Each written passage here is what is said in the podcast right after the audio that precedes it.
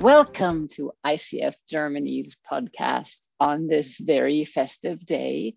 Um, today is December 24th when we will be publishing this podcast. And I have a very special guest today with me, Dave Hogan. He is a professional certified coach and runs a, an accredited coach training school. And he is also a pastor in a church in Singapore. Welcome, Dave. Well, thank you, Kirsten. It's a delight to be here.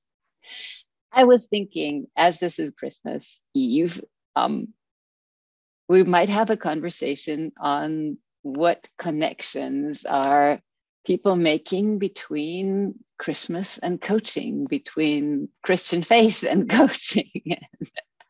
and I was wondering if we could put some thoughts together to put people in a festive mood for tonight.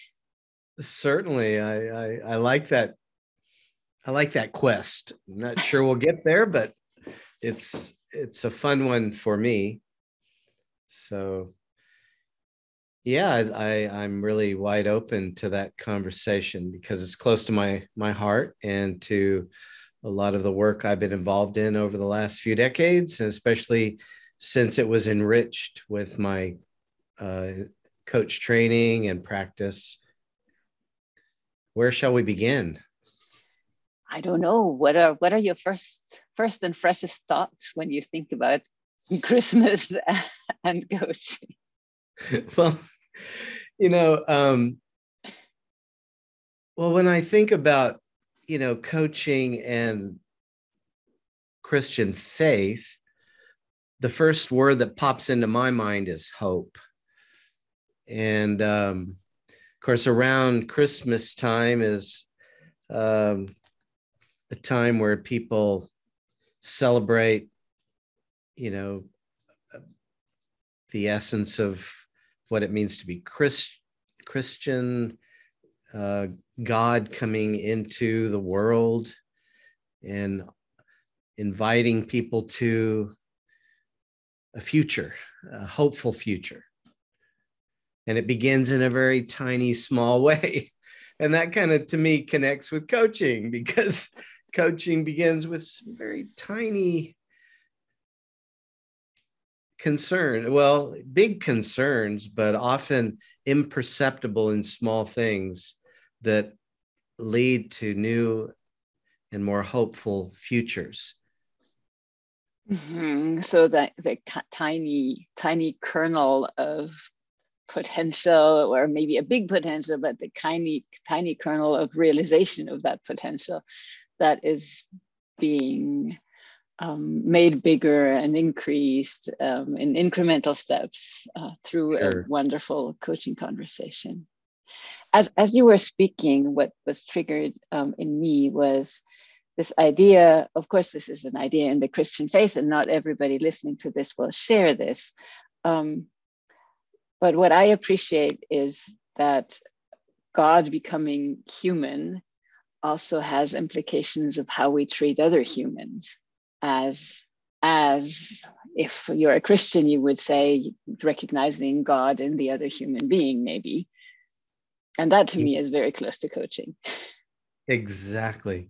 And that's what sort of gives me a, a theological foundation for coaching because, uh, you know, of course, the great command is love God with all that you are and all you have, and love your neighbor as yourself. And if you can't uh, love and appreciate yourself, it's awfully hard to be appreciative and uh, you know cognizant and concerned about others. And so, um, when we recognize God in others, then we we respect them. We're interested. We're open, and uh, maybe we're the ones who are going to learn the most in the encounter. if we can open our hearts and our minds and if we can listen so hope hope um, and respect and having conversations and coaching that honor these. I think those those could be connections um, between Christmas and uh, coaching. And a lot of and a lot of people will be will be celebrating Christmas today, and um, not everybody, of course, but people will be getting together in their families or with their friends. I'm wondering if we could also think a little bit about what would be some good good um, coaching approaches to this sometimes not easy family situation. yeah. Oh my. Wow, that that's a that's a good question. I well, you know, I wish I could be with my family. You know, uh, our last trip to the U.S. was in 2018, mm-hmm. And we had hoped to be there this Christmas, but just given the COVID challenges, we're still gonna we're still here. So, I wish I could have conversations with my family. Now, I'm I'm fortunate that my family, you know, although we we have some tensions, we have some divides and some challenges, but there is a, a, wonderful sense of respect and delight in each other. I maybe because we don't see each other very often, you know, but I'm certainly aware of the tensions that arise, you know, with differences in families. And to me, coaching equips us for uh, respectful conversations. You know, um, to me, being curious about what's important to other people and respectful of that uh, opens all kinds of possibilities and and spares me uh, kind of my pre-coaching world of argument and and conflict and trying to convince people that that I've got it figured out. Uh, and that may be just age, wisdom, and you know accumulated failure that spares me that. But but I think coaching offers us that that guideline. You know, uh, being present, uh, being curious, being respectful, and listening and wondering together. Mm-hmm. Mm-hmm. I think that might be, if anybody this morning is thinking about, oh my God, tonight is Christmas Eve. I'm going to see family. I hope it's not going to be a total train wreck. then, then um, putting, you know, connecting with your inner coach who is able to do all these things like being curious and seeing the good in others, appreciating them, um, and being curious about them, I think might be a very good a good way to spend an agreeable evening and maybe have the conflicts another time. yeah, for sure. for sure.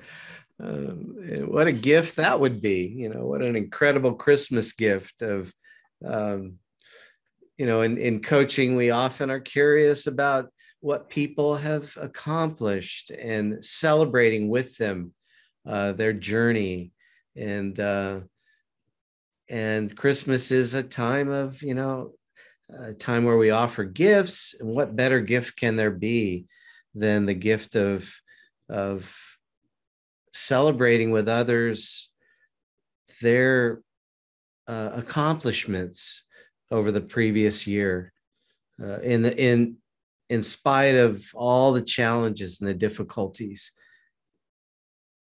Yeah yeah what what so asking asking one another what are you a little bit proud of uh, how how you were able to spend 2021 given the difficult situation that we're all in. Yeah. Absolutely.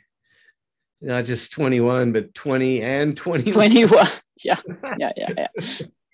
I remember the last time i was in germany was in i think march of 20 and was the last time we could see anyone really. Yeah. Yeah yeah and another thing that just popped up in my mind when you were speaking was of course christmas is this time of celebration of seeing God and other human being, God kind of incarnate um, for the Christian faith. And if I'm not mistaken, please correct me if I'm wrong, but the date that Christmas is celebrated is not like really Jesus's birthday. right. Yeah. so, yeah, we don't know exactly when that was, and it was likely a different time of year. But maybe kind of like my own family, you know, we're pretty flexy when it comes to celebrating uh, birthdays and and um, you know important moments in life given our our crowded schedules we'll often uh, say well we're going to celebrate our birthday you know next week or recently we celebrated the american thanksgiving. And it was a few days after the official thanksgiving day because it was a working day in singapore. So you know we pick another day.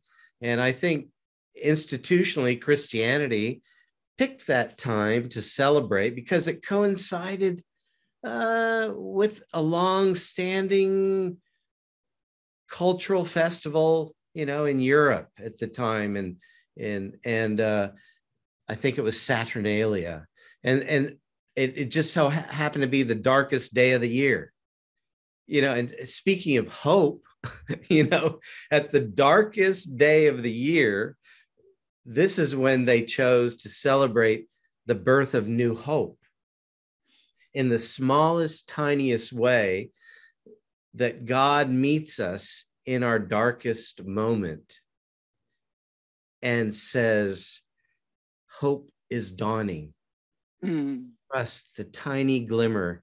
And maybe, you know, there's those little aphorisms, something like, you know, that when at the darkest moment, you know, the light is most powerful, or, you know, those sort of little, that was a huge destruction of that aphorism. But, you know, the greatest darkness cannot extinguish the smallest light. And mm.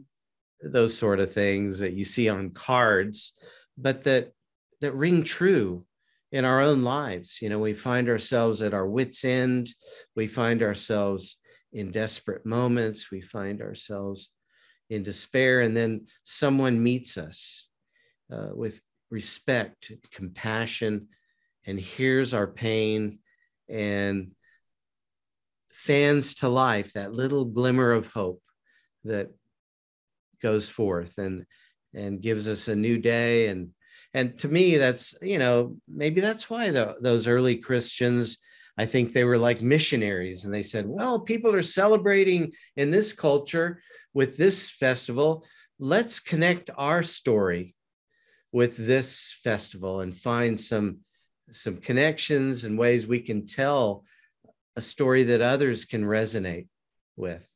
Mm-hmm.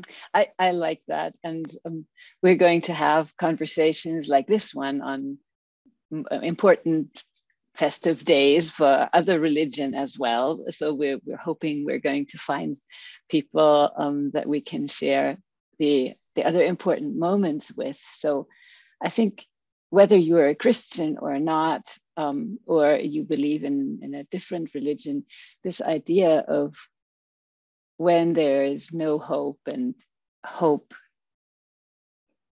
can arise through a conversation, through some things, through through your spiritual life. Um, and I think that is that is something that, as you just said, is um, very much present in the Christmas story and and in coaching. yes, absolutely. And in and, a way, I think it's universal. Everybody experiences that. Certainly. And I mean, this came to me. I mean, I grew up as a child of missionaries in Asia. Um, my earliest school years were in Pakistan, where I went to a school that was where the the leaders of the country sent their sons and every day began with you know muslim prayers and i was treated with respect and and uh, nurtured and loved those you know early years of my education and then my family dragged me to singapore when i was a teenager and this is a multicultural uh, city that part of its strength is in celebrating the diversity of faith and uh, ethnicity. And that's how they built their ethnic their uh, national identity when they were reluctantly thrust into becoming a nation state when they didn't want to be one but i thought that was a brilliant move you know just let's celebrate our diversity mm-hmm. and as a christian because you know i believe god became human and celebrated all that is good in creation that gives me a lot of freedom to value and celebrate those differences without having to require people agree with me. And I, I want to be good news to other people and appreciate the way they uh, are good news to me. And so coaching, you know, crosses all those boundaries because it's about being human together. And at the most basic level of meeting each other in our journey and celebrating and where we've come from and finding out where we're going. Wouldn't that be a very nice attitude to take also when we're celebrating tonight? It would. How about that? How can I be good news? Whether I'm having a wonderful whether I have a wonderful family, whether I have a difficult family, whether I have no family that I can share moments with, but how can I, how can I use this evening, um, this time between, in German we say between years, so between Christmas and January 6th, that's the, the 12 year, 12 days between years. How can we use that time to be good news to others? I love that. I love that. I think I'm going to keep that at the top of my mind. I'm fortunate to be a part of a, a, really wonderful church community, and that's been a recurring theme for us. And we're constantly reminded of how we live in a very diverse community, and and we, um, our our actual church building is between a beautiful uh, Buddhist temple on one side and a Hindu um, uh, temple on the other. And um, so we're, we, and we have a great relationship with our neighbors. And so the question of how can we be good news to our neighbors and uh, as a community? But here we're talking about how can I be good news to my own family, my friends, where maybe there possible challenges ahead with the disagreements, the differences. But it opens doors. Mm, it does. It certainly does. So I think we'll leave our listeners with that question How can we all be good news to each other over Christmas, the new year, and into the next year? I love thank, that. Thank you so much, Dave. This was a very interesting conversation. Well, thank you, Kirsten. I'm honored to be a part of this conversation. Of my uh, Christmas blessings and greetings and celebrations to you and all uh, who are listening to us in Germany and beyond. Thank you.